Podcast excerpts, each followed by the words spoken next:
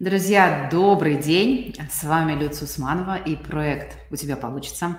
Сегодня у меня в гостях Елизавета Мусатова, психолог, психоаналитик, автор и ведущая телеграм-канала «Записки злого терапевта». Елизавета, добрый день! Очень вам рада. Спасибо, что к нам пришли. Добрый день, Люция. Спасибо за приглашение. Очень приятно здесь быть. Мне так импонирует тема нашей сегодняшней беседы. Она, мне кажется, чрезвычайно важной, полезной для всех. И в моих собственных исследованиях она сейчас проходит красной нитью, поэтому очень вас ждала. И надеюсь, что и нашим зрителям, которым анонсировали, а, тоже будет полезно. Ждем, друзья, ваши вопросы, задавайте в процессе. Ну а мы с Елизаветой начнем разговаривать про честность с самим собой.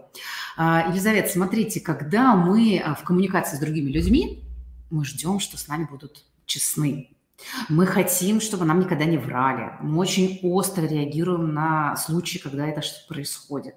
Мы болезненно э, реагируем на какие-то предательства, как нам кажется, да, на то, что нам что-то неверно сказали и так далее. То есть мы очень-очень трепетно к этому относимся и глубоко возмущены фактом, что вот такое случается. При этом почему-то зачастую мы забываем о том, что мы еще и коммуницируем сами с собой, взаимодействуем. И вот в этой коммуникации мы иногда предпочитаем оставаться в иллюзиях, а не быть честным собой. Как вы думаете, почему вообще такой феномен происходит? Или то, что я сейчас говорю, может быть вообще какой-то мой собственный сон? Нет, я думаю, что это точно не ваш собственный сон, что вы очень точно сейчас описываете. Ну, опыт большинства людей, мне лично знакомых, да, я всегда говорю, что я не знаю все 7 миллиардов людей на планете, но э, я знаю какое-то количество людей, и то, что вы говорите, мне кажется, очень точным описанием. А, и очень интересный контраст, который вы подмечаете, что мы чего-то очень хотим и э, одновременно очень сильно не даем этого чего-то э, себе. Я думаю, что мы здесь никак не уйдем от того, что первый образ себя, который мы получаем, мы получаем в отражении от других. Да, мы что-то про себя узнаем через то, какой сигнал мы видим от окружающих. В детстве это мама, потом это родители, взрослые, потом расширяется окружающий мир. А, и, к сожалению, очень часто те сигналы, которые мы получаем, они такие немножко цензурирующие. Да? Мы что-то узнаем про себя, каким, каким не нужно быть, как быть плохо, чем мы расстраиваем окружающих. И э, часто под раздачу попадают какие-то очень хорошие качества, например, живость. Да, например, ребенок очень живой, очень энергичный, но, скажем, родителям с ним сложно справиться. А, или креативность, или что-то еще. И э, тогда, чтобы сохранить связь со значимыми людьми, это такой дизайн человека, мы так устроены. Ребенок всегда бессознательно выбирает сохранение связи. Нам приходится где-то что-то в себе менять или скрывать. И мы к этому приучаемся. И со временем мы приучаемся к тому, что в нас внутри есть целые закрытые комнаты за закрытыми дверями, содержание которых мы уже давно забыли, что там находится, а заглядывать в них страшно, потому что когда-то эти комнаты, в них заглянул кто-то и сказал, боже мой, что же там у тебя такое находится, а убери-ка ты это подальше, что-то с этим как-то сложно. Но одновременно мы действительно очень хотим вот этого честного прямого сигнала от других людей. Угу. То есть, получается, первый опыт мы получили в детстве, и для того, чтобы сохранить контакт, мы как-то приучились не показывать свое истинное лицо. То есть мы, э, например, можем не транслировать, приучились не транслировать какие-то свои эмоции, да, когда нам говорили, что это не, не окей. А, или мы, получая, например, двойные послания от родителей своих, тоже можем как-то начать подстраивать под это, внедрять в свою практику. И то есть корни у нас, ну, как, в общем-то, наверное, у многих процессов растут из детства, и эти паттерны мы взяли себе как э, выживательные, как стратегии, которые помогают адаптироваться к этому миру. Да, да, абсолютно верно. Есть такое чувство базовой хорошести. Я сейчас э, скажу сленговым словом, да, базовой окейности, что с тобой все mm-hmm. окей. И вот если эту базу под названием «с тобой все в порядке», э, даже если ты не всегда все делаешь правильно, базово ты хороший, с тобой все хорошо. Если есть эта база, потом бывает гораздо проще переживать вот это отторжение со стороны других людей, когда других что-то не устраивает, когда мы в чем-то для других неудобны, но, к сожалению, опыт нашей русскоязычной культуры, и на то есть свои хорошие валидные причины, почему этот опыт такой. Да, он заключается в том, что, к сожалению, для многих людей этого опыта базовой окейности не было. В силу того, что были такие обстоятельства, в силу того, что родители были заняты чем-то еще, в силу того, что, в принципе, не было понятно, насколько это важно для человека, история осознанного родительства и история изучения детской психики, детской психологии, она новейшая, ей не так много, не так много лет. Получается, что мы э, во взрослой жизни одеваем на себя какие-то маски вот этой хорошести, и в желании своем быть э, в таком вот согласии, что ли, с окружающим – быть удобным, быть комфортным, быть хорошим, мы начинаем что, что-то скрывать. Что происходит, когда мы стали уже взрослыми? Как мы сами себя, получается, что ли, обманываем или не даем проявиться своей истинной сущности? А, знаете, ваш комментарий сейчас э, меня наводит на мысль, что э, как будто бы мы скрываем исключительно какие-то свои, в очень жирных кавычках, негативные черты. И мы пытаемся быть хорошими. На самом деле мы можем эм, запирать в этих темных комнатах э, очень много всего про свою витальность, про свой ресурс, про сексуальность. Это очень частая женская история, когда вот все, что касается сексуальности, оказывается табуировано и отрезано. Для мужчин это очень частая история с нежностью, с тактильностью или, в принципе, с какими-то теплыми переживаниями. Поэтому это не значит, что мы куда-то отрезаем свою условно плохость, и когда я сегодня писала пост с приглашением на эфир, э, я там обратилась к истории, которая меня всегда очень интригует в русском языке, что в русском языке выражение «я тебе сейчас скажу про тебя всю правду» никогда не значит ничего хорошего. Вся правда для нас всегда приравнена к тому, что сейчас вот да. что-то ужасное про себя наконец-то узнаешь, поймешь, какой ты плохой человек. Возвращаясь к вашему вопросу, что происходит, а, мы с детства попадаем в какую-то сетку ожиданий. Ребенку с детства готовят какое-то место в семье, в большой системе. Для этого есть простой пример, да, вот что для, э, можно обратиться к слушателям, да, что для ваших родителей значило, например, что у них будет мальчик или девочка какое место в семье вам готовили как мальчику или девочке? Кто должен был быть? А какое место в семье готовили там, старшему, младшему или среднему ребенку? То есть ребенок сразу попадает в некий груз ожиданий, и если у родителя есть достаточно ресурсов отделять этот груз ожиданий и давать ребенку все-таки расти собой и проявляться, как он есть, а не вписываться в эту модель, то не возникает такой сложности с тем, чтобы быть честным с собой. Вот наша нечестность с собой, она появляется там, где от нас чего-то ждут, и мы не можем этого не дать. И тогда нам приходится говорить себе что-то про те части, которые не влезают в эти чужие ожидания. А когда мы вырастаем, происходит примерно то же самое. Мы раз за разом встречаемся с этой историей, мы всегда будем кому-то неудобны. Наши границы всегда будут заходить за границы другого человека. Насколько бы это ни были хорошие отношения, близкие дружбы, тесные партнерства, мы будем неудобны всегда. И вот здесь либо мы выдерживаем эту честность с собой, да. я такой человек, а ты другой человек, давай посмотрим, можем ли мы с этим как-то обойтись или, ну, к сожалению, никак не можем.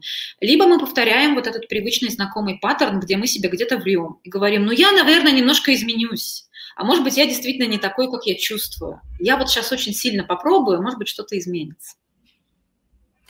Вот э, когда вы говорили про э, фразу, которую мы предполагаем, да, что сейчас я про тебя скажу всю правду, и uh-huh. у нас включается чувство вины.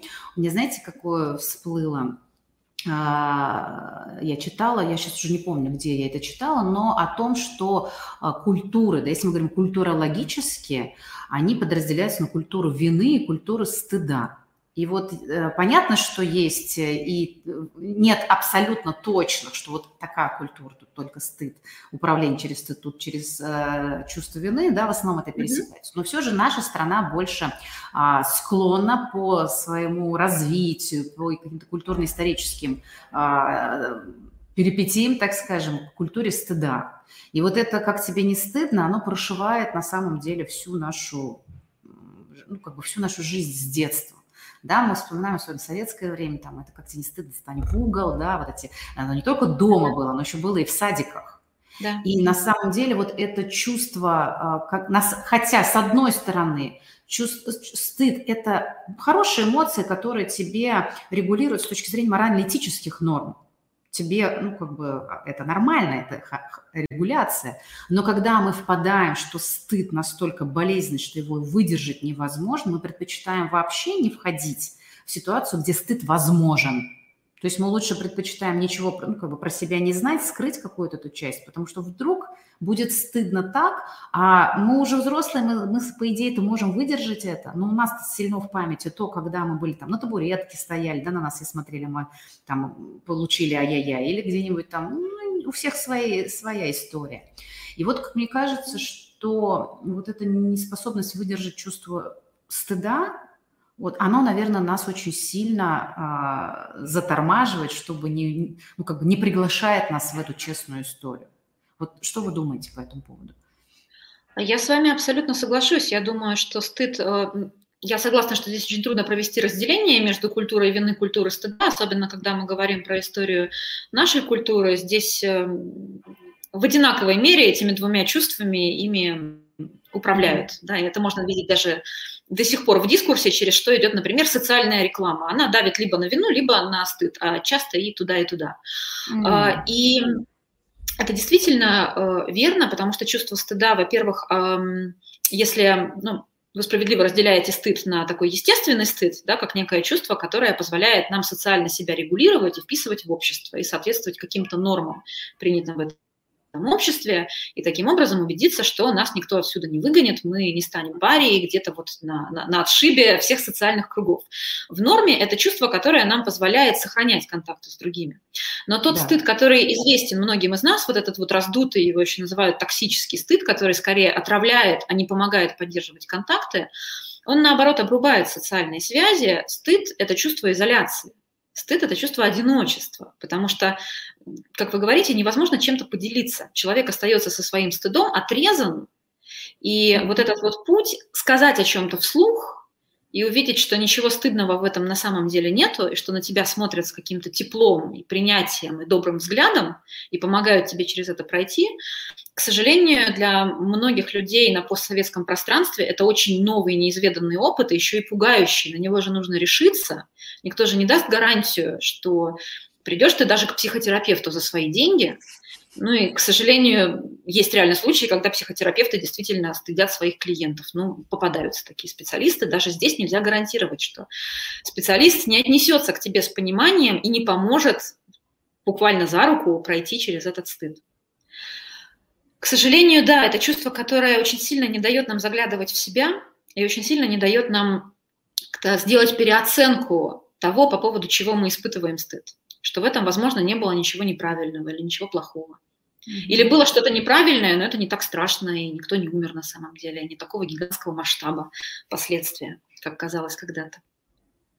Да, а вот, Елизавета, скажите, а как э, человеку научиться, что ли, контакту со своими чувствами? Потому что вы, я читала ваши анонсы, и мне очень сильно откликнулся, когда вы писали о том, что способность принять свою уязвимость, а когда мы, нам и неловко, и стыдно, и нам кажется, что мы какой-то не такой, то это чувство вот этого э, уязвимости равно одиночеству. Одиночество равно страх, что себя исторгнут из общества. Но когда мы научаемся это принимать, и когда, как вы говорите, там, оказывается, мир не перевернулся, и это не так страшно, и тебя поддерживают, то там очень много силы обнаруживается. Вдруг те качества, которые нам почему-то казались стыдными, неловкими, какими-то неудобными. Они вообще оказываются зачастую уникальными. Они нас делают какими-то особенными, отличными от других людей. Они составляют какой-то такой микс наших качеств, что в этом проявляется очень много силы и энергии. Но чтобы до туда добраться, нужно вот выдержать ту историю, сделать этот шаг, да, что я могу в это посмотреть, я могу это выдержать. А, а зачастую кажется, что не могу да, э, потому что то, о чем мы с вами говорили, было.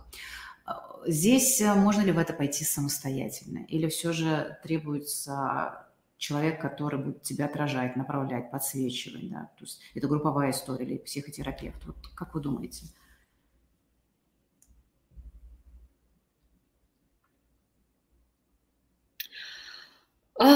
Я думаю, что эта история невозможно пройти самостоятельно в силу того, что человек социальное существо. Да, вот мы созданы таким образом, что э, мы растем, развиваемся, узнаем что-то про себя исключительно через других людей. Мы отражаемся в других, и мы впитываем свое отражение. И это отражение становится нашей правдой.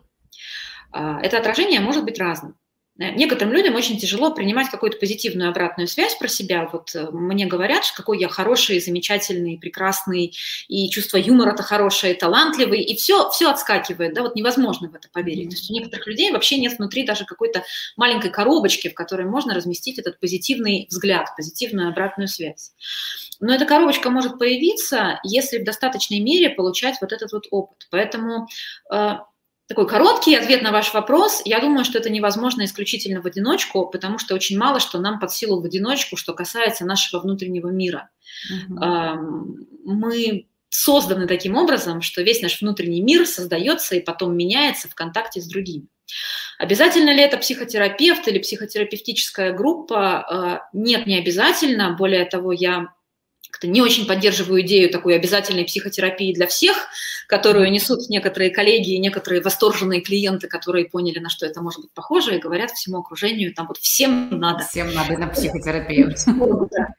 Я думаю, что не всем надо, и не всем это подходит, и не всем это надо на определенных стадиях жизни, но всем нужен какой-то человек, а с учетом того, насколько массовый дефицит вот этого доброго, поддерживающего взгляда, скорее всего, это не один человек, а это люди, потому что ни один индивидуальный человек не вынесет вот этот объем голода по хорошей обратной эмоциональной связи. Скорее всего, это должно быть какая-то группа, какое-то сообщество. И многие люди за этим идут в соцсети, потому что когда да. 5 тысяч 10 тысяч подписчиков, которые смотрят на тебя сердечками вместо зрачков и пишут какой-то хороший, шлют огонечки в сторис, а, это тоже может вылечивать на каком-то этапе. Это тоже может становиться заменой вот этого вот сообщества.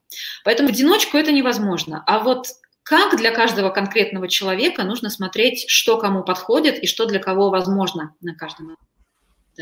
Я, слушая вас, да, сразу, конечно, тоже подумала про соцсети. И здесь, ну, здесь смотрите, Здесь совершенно справедливо то, что вы говорите, потому что а, когда мы видим опыт блогеров, например, которые делятся своими историями, а у них там тысячи подписчиков, и они говорят, слушайте, у меня вот было так-то, так, то сейчас я вижу этот тренд, он есть, на вот эту некую обнаженность чувств, на честность с собой, на искренность. Иногда, конечно, он переходит в другую сторону, когда это такое, знаете, да. уже шоу с раздеваниями начинается, да. и это тоже некий хайп. Uh-huh. И здесь там можно на это по-разному смотреть, но тем не менее тренд есть, он ну, мне видится позитивным, потому что больше честности. То есть мы уже перестали биться друг об друга своими ну, исключительно масками. То есть все же мы стараемся, это, э, э, э, видно эту историю. И когда ты заходишь и видишь, что ну, человек, который тебе казался вау таким на пьедестале, и он начинает рассказывать про себя. И ты, и, и ты как, как совершенно вы справедливо говорите, да, мы отражаемся, и, и мы что, мы же, зачем читаем-то, собственно, сети, соцсети? Мы же там видим себя в этом всем. Конечно. Мы говорим, ой, надо же, и я такой же. То есть нам какая-то история очень сильно откликнулась, потому что мы в ней увидели себя. И мы в этот момент можем сказать, так это, это что, это нормально? То значит, значит это не со мной что-то, э, это случается, и вот в этом очень много целительной силы. Но есть и другая сторона, когда вот человек поделился, и ему хочется как-то, вот он ну, решился, а прилетает негативная обратная связь. Да, вместо сердечек начинаются батлы в соцсетях, которые очень сильно могут ранить. И то, что сейчас происходит в соцсетях, я не знаю, что там, там, про честность ли это или про то, что люди еще и ранятся друг об друга, да, то есть у всех, ну, у многих эм, активируется какая-то собственная история, ну, может быть, непрожитая, да, или, и, и, и, и идет вот эта конфронтация. А вот э, вам как кажется, здесь это тоже цели, целительный эффект или все же здесь нужно, вот, я пока не до конца понимаю этот феномен, потому что я иногда смотрю и думаю, боже, что происходит? Вы задаете очень интересный, очень сложный вопрос, и я здесь не могу дать какого-то одного ответа. Более того, мне ну, кажется... Здесь больше рассуждение, наверное, наше, да? Да. Ну, вот моя первая реакция, что чтобы здесь порассуждать, тут неплохо бы, конечно, собрать целую группу специалистов, э, психотерапевта, социолога, там вот еще кого-то, кто может рассмотреть этот феномен с разных точек зрения, потому что я могу смотреть только с какого-то своего угла профессионально, и я, безусловно, не учитываю сложности всей ситуации.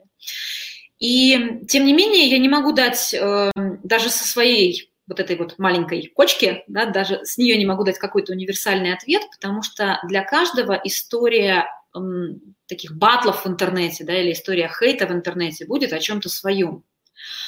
Э, некоторые люди могут об нее разрушиться, Некоторые люди, наоборот, об этом могут собраться, потому что это им попадает в какую-нибудь идентичность «я один против всех», к примеру, да, вот знакомая история, где я против там, всего мира, и вот я стою, а если у меня там еще соратники за спиной, то мы вообще сейчас пойдем и всех победим.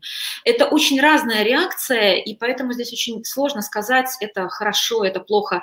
Это нужно смотреть в контексте каждого индивидуального человека который вышел в это пространство, о чем это для него. Но что я точно могу сказать, что э, эти паттерны, которые складываются между блогером и подписчиками, между блогером и хейтерами, между всей аудиторией, и реакция с э, mm-hmm. обратной стороны, это всегда будет что-то про человека, который стоит в центре этого пространства, вокруг которого это пространство завалено. Это всегда будет отражать его внутренние динамики, не в силу того, что это какая-то магия, и мы сейчас с вами говорим о какой-то там волшебной силе Вселенной, которая подтаскивает все. Просто человек э, предлагает очень знакомую коммуникацию, в которой он живет всю жизнь. Он всю жизнь живет в каком-то нарративе, и в этом нарративе он привык определенным образом общаться с миром и подавать какие-то сигналы, которые уже предполагают определенный ответ. Угу. И это будет проигрываться вокруг. Но здесь есть шанс отсмотреть, какую историю я вокруг себя транслирую, как мне с этой историей. Потому что есть люди, которые накручивают себе энергию из противостояния с миром, а есть люди, которые настолько этим уже истощены, что они уже просто не тянут и э, выгорают, уходят из пространства, впадают в депрессию, потом ее годами ходят лечить к психотерапевту. Это, да, я согласна с тем, что это вопрос очень интересный. Мне спасибо за идею, может быть, провести там мастер-майн на эту тему, пригласить mm-hmm. нам с вами еще кого-то и порассуждать, потому что, ну, это реальный тренд, мы на это смотрим каждый день, мы все сидим в соцсетях, и если мы говорим как раз про честность, да, и про наши собственные реакции, скажите, наши реакции, это же тоже честность, да, то есть, когда мы говорим «фу, быть таким» или «боже, как он себе посмел», это значит, что мы опять что-то отразили. Это либо это какая-то табуированная история в нас, да, э, ну, запрещенная, э, когда мы говорим «так нельзя», так значит, если мы на это отреагировали, то, скорее всего, мы хотим, чтобы так было. И тогда мы опять начинаем сталкиваться со своими теневыми аспектами, аспектами, которые мы в себе не принимаем по каким-то причинам.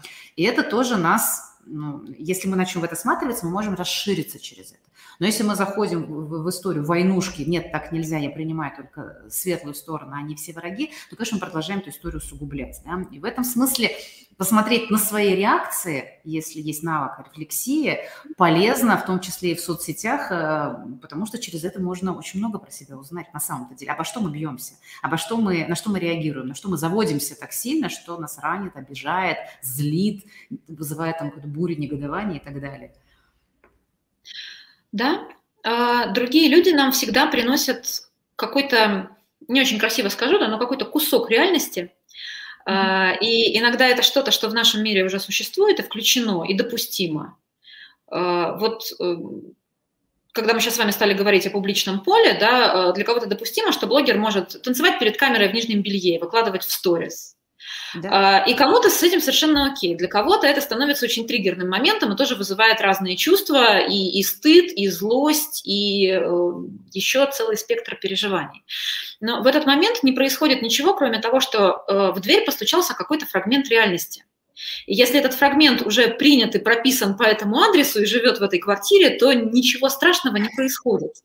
Но если там живет кто-то, кого очень долго выгоняли в какой-нибудь темный шкаф, в цементный подвал, закрывали сверху досками еще ковром, чтобы этого не было слышно, и это не обязательно значит, что это что-то, что нужно в своей жизни радостно принимать, интегрировать и делать самому. Вполне возможно, что человек принят для себя осознанное решение, что в его картине мира так действительно недопустимо. Но для этого нужно совершить некоторую внутреннюю работу, чтобы познакомиться с этим куском реальности и с тем, какие чувства он вызывает. Я точно знаю, что для меня в моей профессии я публичный человек, у меня есть блог, сейчас у меня еще завелся Инстаграм, для меня это новый формат. Я знаю, что я, скорее всего, не буду танцевать в нижнем белье в сторис, потому что это просто не моя история, не потому что я это осуждаю или испытываю там, лютое негодование. Нет, я с удовольствием смотрю э, там на людей, которые говорят про бодипозитив, да, про сексуальное просвещение, и это часть их нарратива. У меня просто нарратив другой. То есть можно от чего-то отказаться, но не потому, что это плохо и связано как раз с чувством стыда, а потому что не мое, это окей. Ой, спасибо вам, что вы про это говорите, потому что вот развитие соцсетей, и особенно, когда человек сталкивается с тем, что он хочет выйти в пространство, здесь на самом деле две стороны. Да? Если мы с вами обсудили, э, что стыдно и надо смотреться, и, может быть, я себе что-то запретил, то человек может испытывать фрустрацию от того, что, блин, я какой-то не такой, потому что я не могу себе это позволить. Да. А может быть, а это реально, и это тоже правда, и это тоже про честность с собой. И, наверное, нужно признаться себе, что я не такой, как тол, ну, как бы не толпу, но нек, некий тренд людей, которым вот это прикольно. И не мучить себя чувством вины за то, что что-то со мной не то. Я уже столько хожу к психотерапевту, и почему, почему я не могу себе позволить там, ну, раздеться там на, на глазах у изумленной публики или еще что-то. И вот понимать, что мой нарратив такой, относиться к нему с уважением, блин, это же круто. Потому что отказаться от чего-то – это тоже позиция. Сказать Конечно. нет чему-то – это тоже моя реальность, а не то, что все только свести к запретам, к психологии, к тому, что я что-то там не могу, и значит, надо только над этим работать. И это очень важно, э, про баланс получается, что и эта сторона есть, и такая часть меня есть. И это тоже здорово, это и про уважение, и про понимание себя, и в конце концов про сообщить о ценности, что для меня это важно. Да, прям... то, что вы сейчас говорите, мне напоминает такую старую психотерапевтическую шутку о том, что есть э, две базовые стадии терапии. Сначала, когда человек учится делать что-то, даже если мама сильно не одобрит, это обычно приятная стадия, это стадия бунта, когда вот ты пошел без шапки в ночь глухую э, и делаешь все, что раньше было нельзя. А дальше наступает очень сложная, более длительная стадия делать что-то, даже если мама это одобрит даже если маме это на самом деле понравится и будет, как мама бы и хотела. Потому что очень сложно принять, что, возможно, я действительно такой вот вот такой человек по своей сути, а не потому, что этого от меня кто-то ожидал или потому, что так правильно. И принять вот это э, оказывается гораздо сложнее, потому что там уже нет вот этой вот энергии бунта. Вот, mm-hmm. Мне кажется, такая иллюстрация к тому, что вы говорите, что иногда нужно принять себя эм, и это в том числе принимать свои ограничения, даже не в силу того, что я чего-то не могу, хотя это тоже, мы, мы не можем всего на свете, это хорошие новости. Это очень сильно снимает давление там, где нужно идти, достигать и корить себя за то, что не достиг. Но нам и не нужно делать все. Не всем нужно, вообще не всем нужно выходить в Инстаграм и вести сторис. Вообще не всем нужна публичность. А тем, кому нужна, нужна в разном объеме. И найти вот это свое, возвращаясь к нашей теме, без честности с собой, а какой я человек, а какие мои желания, какие мои потребности в данный момент, это же еще и не константа, это же еще меняется со временем и может поменяться довольно ощутимо. Нельзя один раз найти себя и полагаться на то, что я таким останусь все до конца своей жизни. Нет, постоянно приходится держать руку на пульсе и смотреть, где и как я сегодня поменялся. Но да, мне кажется, это, это очень это очень освобождающе на самом деле, когда мы с одной стороны идем в историю, мир широкий, и я больше, чем я привык, а с другой стороны мы говорим, что есть какие-то ограничения, но они не ограничения, когда я сам себе поставил, а то, что, ну, блин, есть границы, и в них я такой. И это, и, и тогда мы перестанем, перестаем, знаете, еще есть такая история, когда мы возбуждаемся на все. Нас позвали, мы бежим, да, то есть мы на каждый призыв говорим, о, вот это сейчас, вот этот тренд, и мне туда надо, и, и нас рвет на части иногда. Говорю, что ж я такой не, не сосредоточенный и не концентрированный. Но когда мы четко понимаем себя, мы говорим, что да, я такой, вот это меня не возбуждает, и я не хочу быть как все, мне с этим окей. И здесь очень много свободы. И признать свои ограничения иногда получается, значит, больше свободы, чем их а, как бы где-то от них избавиться. Это, это прям, э, это очень интересно. Это действительно более сложно, чем, там, как вы говорите, да, все разрушить. Эй, я пошел там в такую взрослую жизнь. Очень здорово. Мы, знаете, мы сейчас еще про это поговорим. У нас есть несколько комментариев, вопросов. Давайте мы на них ответим, а потом продолжим. Да, отлично. Угу. Мы говорили о том, да, в самом начале, что не даем проявиться сущности. Вот Маргарита пишет, не даем проявиться сущности, а иногда эта сущность для самой себя теряется. Как с этим быть? Как ее возвращать?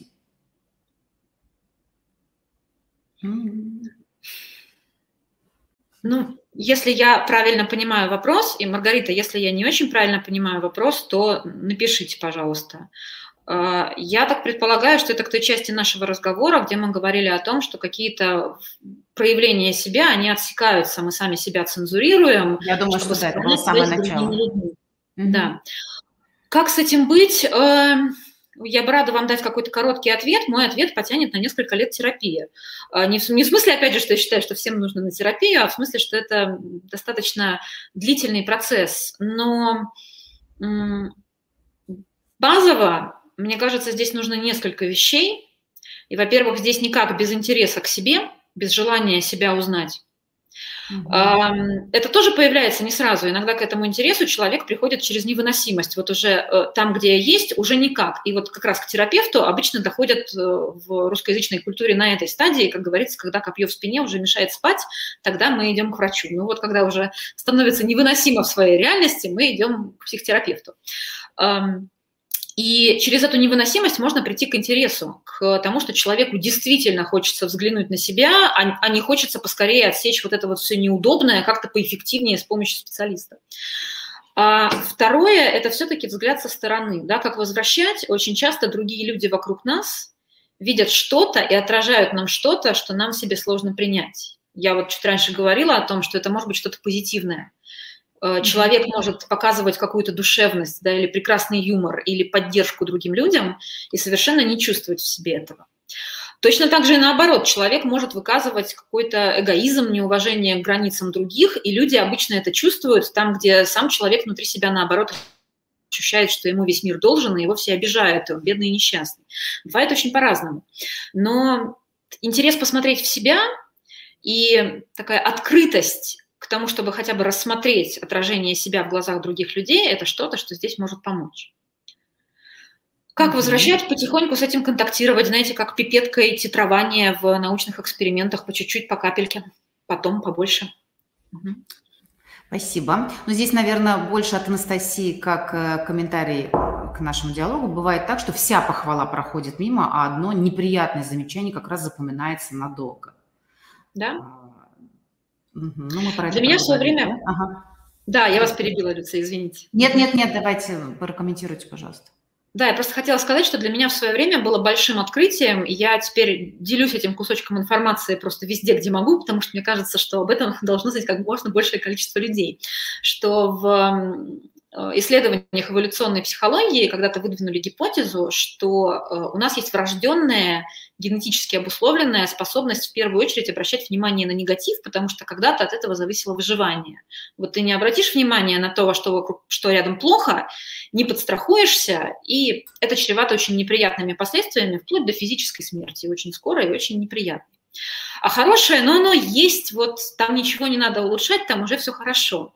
А как известно, у нас в психике работает первое правило программиста – работает не трогай.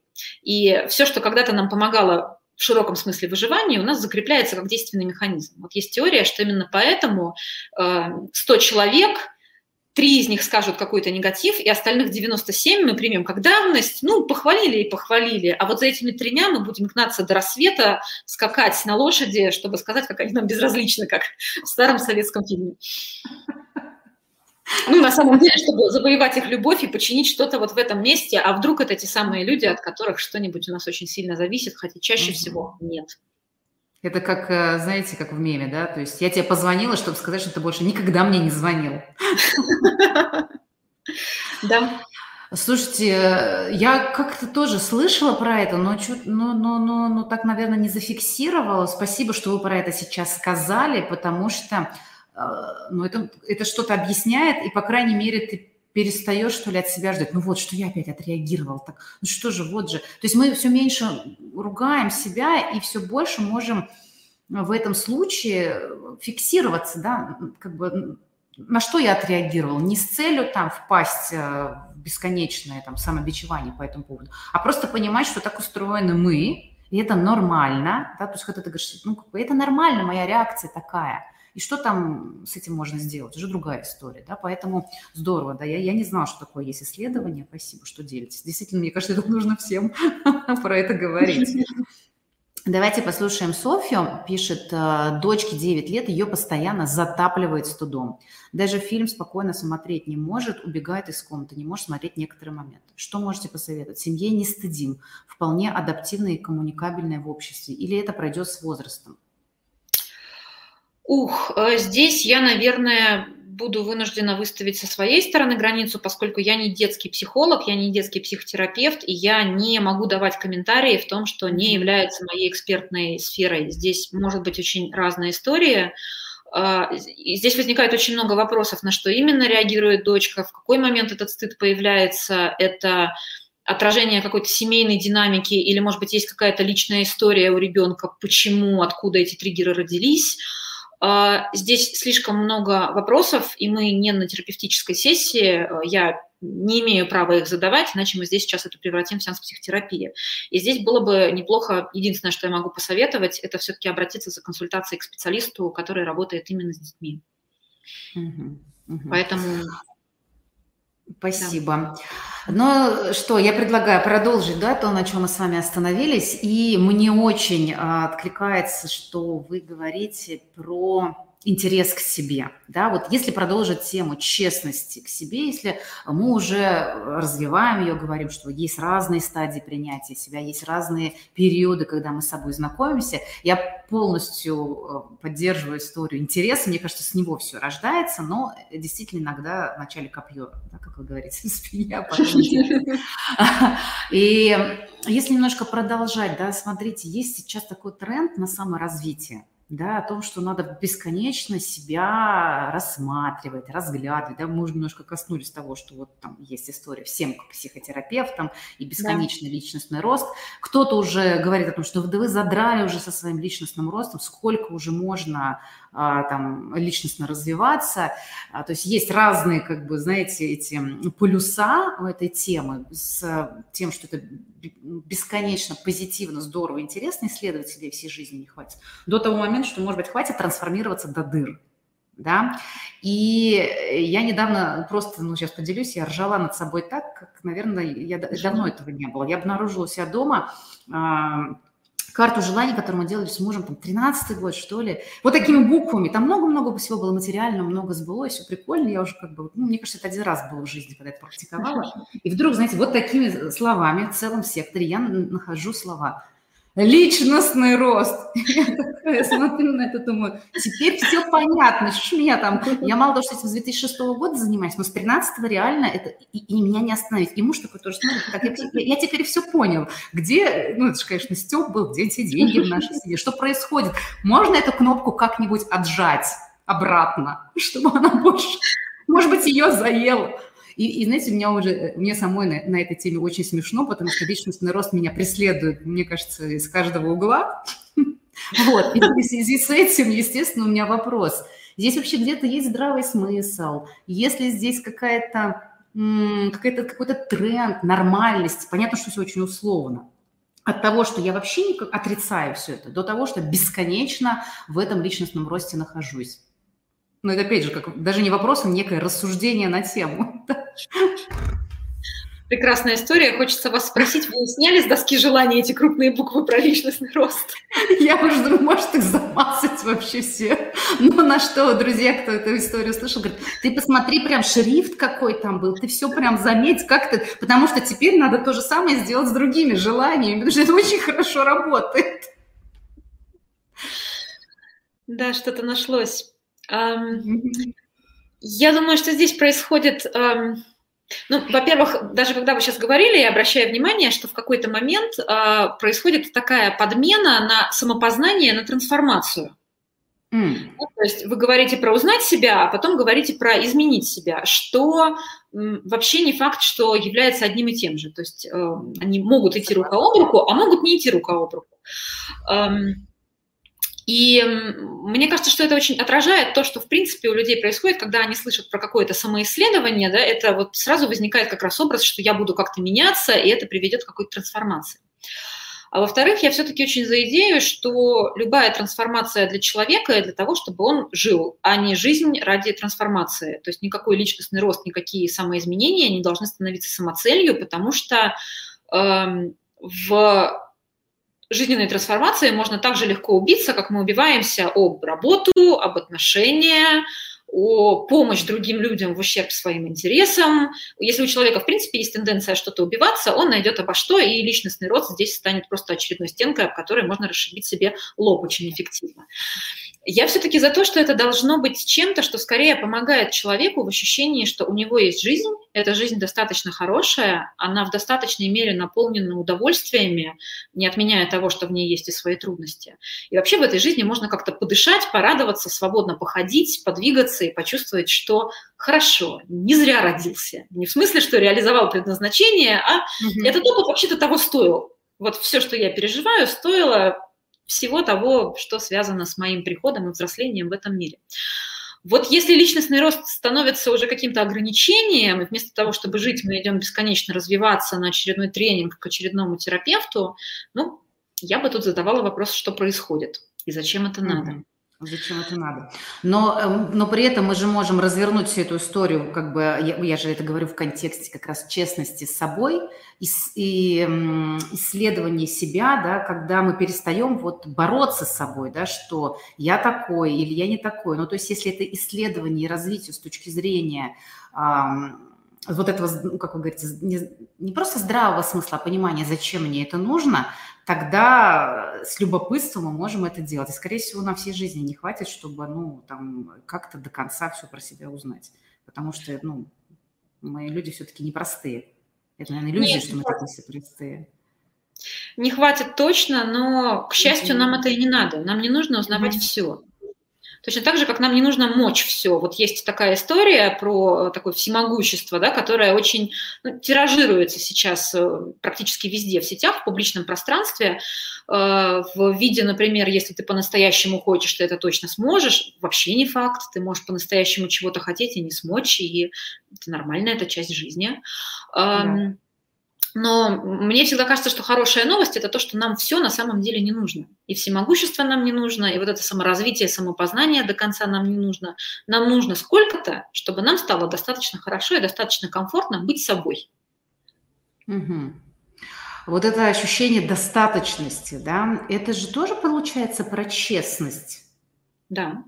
Когда я могу себе сказать, мне достаточно – и потому что если мы постоянно стремимся, ну, ну здесь опять же есть, э, это, наверное, сугубо философский опять же вопрос, если мы хотим э, постоянно э, ну, как бы расти, у нас есть какие-то амбиции, нам интересно то, все, пятое, десятое, и если мы признаем это своей ну, знаете, вот, например, история про меня, да, если уж, как говорится, про, про кейс, можно как про кейс меня использовать, то, например, когда в один, когда мне, ну, друзья там и родственники говорят, еще сколько можно ходить и учиться. То есть это не только, естественно, про личностный рост, это больше про то, что я, люблю, я реально люблю учиться, мне очень нравится открывать новое, исследовать и так далее.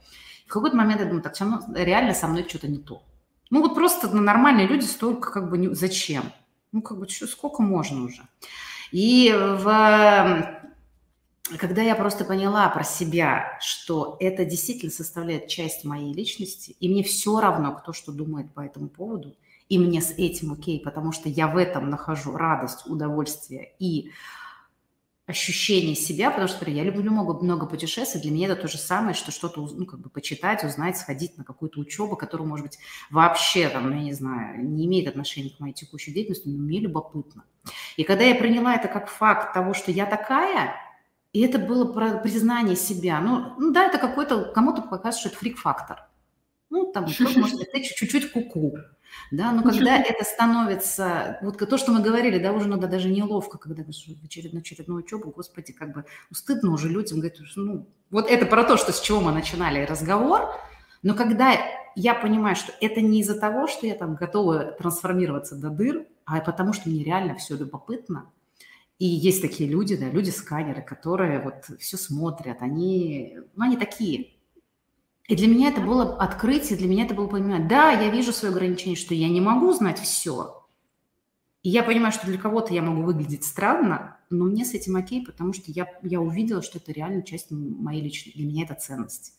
И все, я в этот момент успокоилась, что я могу поржать над собой, я могу сказать, что ну, постебаться где-то, поприкалываться, но мне с этим будет хорошо, потому что у меня нет там уже какого-то вот чувства, что со мной что-то не так. Я понимаю, что это, и это тоже я да. А, есть, знаете, рынок моделек. Вот модельки самолетиков, танков, да, какой-то mm-hmm. техники. А, и большая часть покупателей – это не дети и не подростки. Ну, не родители детей и подростков, в смысле для детей и подростков. Это, как правило, взрослые мужчины, причем довольно часто состоявшиеся, там где-то даже было исследование вот сегмента этой аудитории, там, состоявшиеся в своей профессии. Вот им нравится по вечерам раскладывать детальки, пинцетики, кисточки, красить и собирать какой-нибудь самолетик в течение месяца, раскрашивать, фигурку туда еще пилота посадить, тоже его раскрасить в соответствии с фотографиями. Вот им это что-то дает. Им это приносит какой-то кайф, какую-то радость, какое-то переключение, и это никому не вредит. Да, это не, не приносит никому вреда, а, кроме, а, кроме людей, которые на это смотрят и говорят, как ты взрослый человек, можешь вот с чем-то таким сидеть, с какой-то игрушечкой, да, почему ты не занят чем-то достойным своего возраста и своего статуса. А, я просто подумала, что учеба – это еще такое вроде бы социально одобряемое, вещь, и как-то ассоциативно пошла от вашей истории в то, что есть люди, которые вот э, вроде бы не стыдно сказать, что я учусь, я вот иду на очередную учебу. Mm-hmm. А есть люди, которые говорят, что они купили себе очередной самолетик или там танчик, паровозик. И сидят, собирают, и у них дома большая витрина, и они все это в эту витрину выставляют.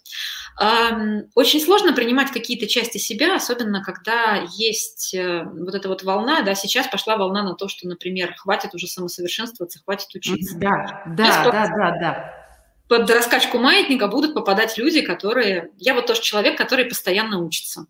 У меня там в год определенное количество учебных программ, особенно когда я себе говорю, что в этом году уже точно никакой учебы, все уже поучились, годик отдохнем, и что-то случается. Да-да-да.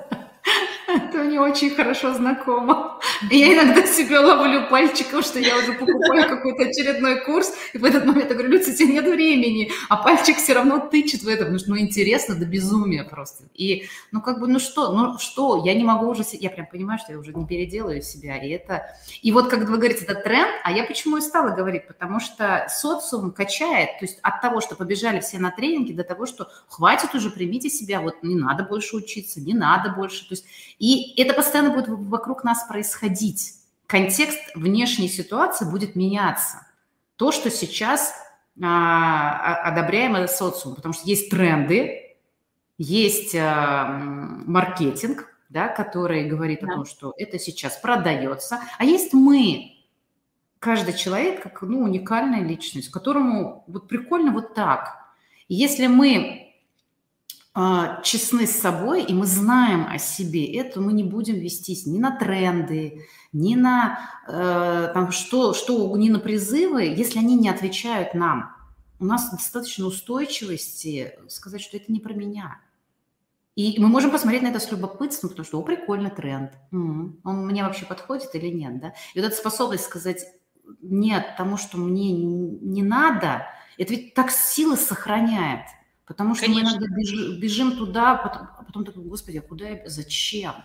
Да ладно, если это еще в процессе мы можем себя там поймать. А если это уже все случилось, потом думаешь, ну и деньги, и время, и, и, и, и, и потом такая пустота внутри от того, что ну, это, это не твое было вообще. И вот здесь, опять же, эта э, честность, она и нам еще и для того, чтобы жить просто спокойную свою жизнь и вот когда мы в любой истории, в любой абсолютно, где нам что-то важно увидеть, может быть, поменять, где мы недовольны чем-то в жизни, мне кажется, надо и начинать с исходной точки, вот честно посмотреть на ситуацию, как она у меня есть, я какой. И вот здесь, мне кажется, сохранение сил просто колоссальное может быть. Мы же можем направить их на что-то такое позитивное, важное. Да, это очень важный момент, про который вы говорите, потому что сил на подавление себя или на заставление себя действительно уходит очень много. А, есть э, история, которую я очень люблю, в целом про отдых. Да, вот сейчас вроде бы к вопросу про то, куда качается маятник трендов, вроде уже все знают, что нужно отдыхать, нужно не перегружаться, нужно регулярно ходить в отпуск, устраивать себе выходные. И очень сложно поспорить с тем, что тренд, в принципе, хороший. У нас нация трудоголиков, которым нужно делать пятилетку в три года и в две смены работать на заводе. Метафорически говоря, но эти пятилетки из нас никуда не делись. Да. А еще есть люди с очень высокой тревожностью, с очень высоким тревожным фоном. И если этим людям сразу предложить уйти на две недели в отпуск и там ничего не делать, и не давать им никаких занятий, у них э, этот тревожный фон будет настолько колотиться просто в уши, в барабанные перепонки и э, лихорадить их, что никакого отпуска не будет, будет только хуже.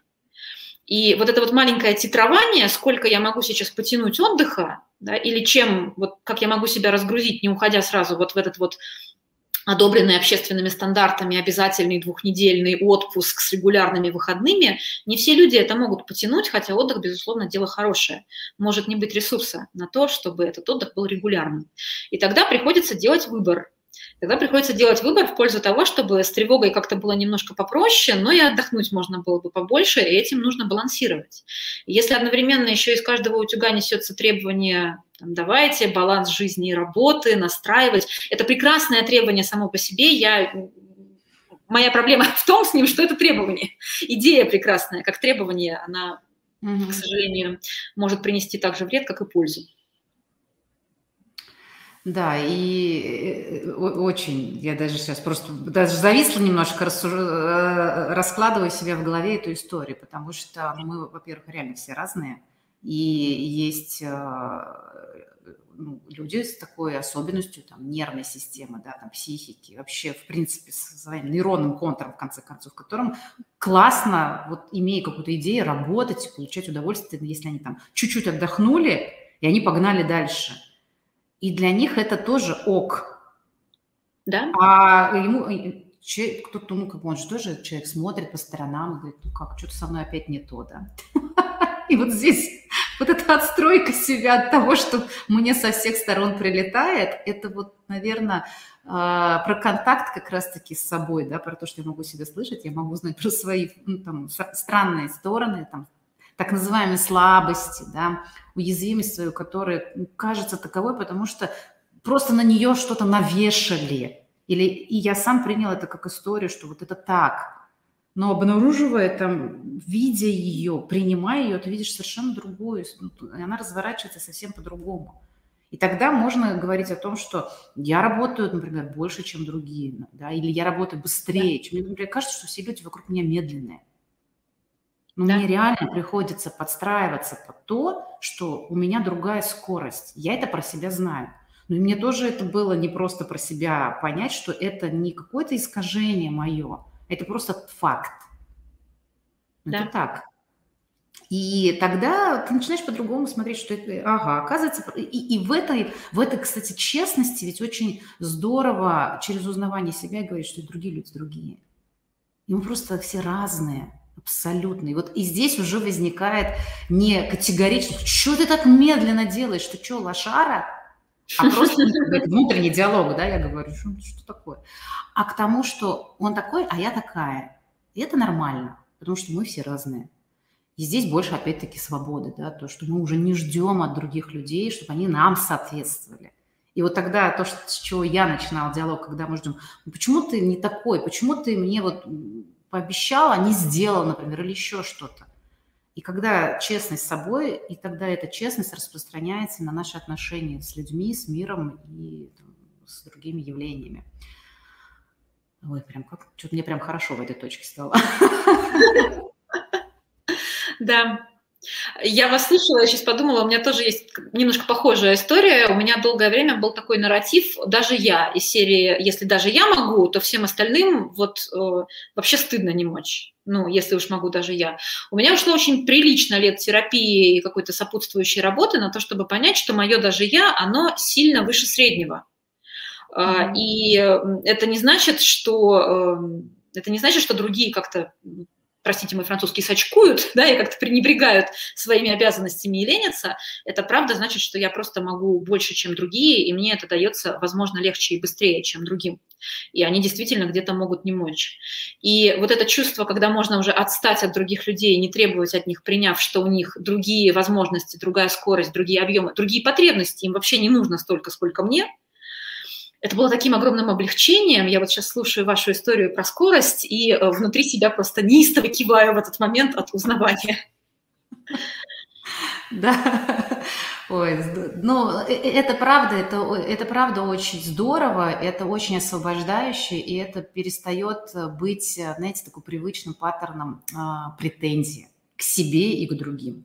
Вот когда мы перестаем жить из состояния претензии, а вот, вот этот диалог, он происходит не то чтобы на равных, нет равных на самом деле, это тоже и большая иллюзия, а наоборот с принятием того, что мы просто все разные, и давайте как-то находить в этом контакт, как мы можем, да, чем мы соединяемся. Вот тогда ну, реально жить намного себе в первую очередь становится легче. Вот, ну, как бы вот, э, у меня тоже на это очень много ушло времени, чтобы признать многие факты о себе, в том числе и терапии. Причем ну, хорошие в этой точке...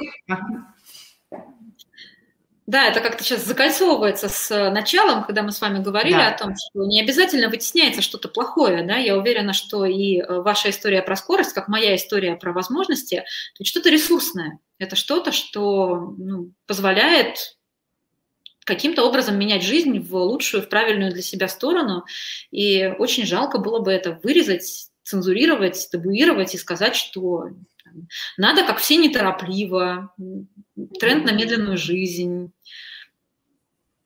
Да. Чего я больше всех помню, надо все время. Да, да. Я думала, что у меня это реально какая-то проблема, и мне очень сильно помогла там, терапия, ну, сессия с терапевтом, с телесным, много лет назад в. Я говорю, ну что, опять я пронеслась, давайте, ну что, давай работать над этим, я ей сказала. Она говорит, не надо работать над Божьей благодатью. Она говорит, не надо работать над Божьей благодатью. Мне эти слова очень до сих пор откликаются. Я очень благодарна за эти слова, потому что я на это посмотрела по-другому. Да. Елизавета, с вами безумно интересно, и тема такая живая, и правда хочется разговаривать еще. На это. Я думаю, что, может быть, у нас будет возможность, и мы правда с вами вместе, и, может быть, все-таки сделаем мастер-майнд, чем черт не шутит, на тему открытости и честности в соцсетях. Но у нас уже время подходит к завершению, мы стараемся укладываться в час, и поэтому, прежде чем мы завершим наш диалог, я бы хотела вам задать вопрос. Это традиция моего подкаста, это финальный вопрос каждому моему гостю. Не имеет отношения к теме нашей беседы. А это мое личное исследование, и я вас в него приглашаю. А как вы думаете, Елизавета, почему у человека получается или не получается? О, это отличный вопрос, эм, на который очень сложно ответить. Я думаю, что здесь такая совокупность факторов. То есть я всегда за э, то, чтобы смотреть на картину э, целиком. Да, есть так называемая биопсихосоциальная модель, человека, которая говорит о том, что на нас влияют разные факторы.